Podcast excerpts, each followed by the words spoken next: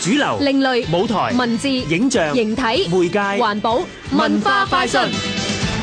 十日談出自意大利文藝復興時期作家薄伽丘嘅手筆。 《看不見的城市》係意大利當代小說家卡爾維諾嘅作品。最近榮念曾 Danny 將呢兩個經典搬上舞台，成為一個實驗劇場。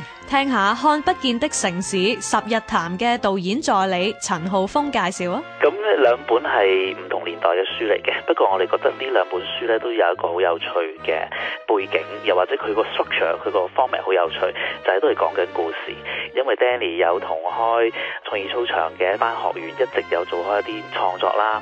咁另外就係跨啦啦藝術集會，佢亦都有一班年輕人，咁佢就可以借題發揮，咁啊借佢哋呢兩本書嘅一個結構，咁去講一啲同香港嘅年輕人有關嘅故事咁啦。啊啱啱過去嘅半年，進念二十面體進行咗一個有關劇場六個元素嘅訓練。包括身體、聲音、空間、科技、符號同埋結構等等嘅創意元素。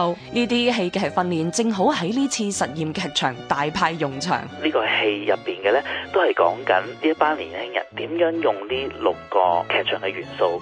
咁有趣嘅地方就係、其實呢六個所謂嘅戲劇元素呢，佢都唔一定只係戲劇入邊或者喺劇場入邊發生嘅。如果你將佢搬喺唔同嘅情況入邊呢，佢都可以愛嚟分析、愛嚟講一啲唔同嘅故事咁樣樣嘅。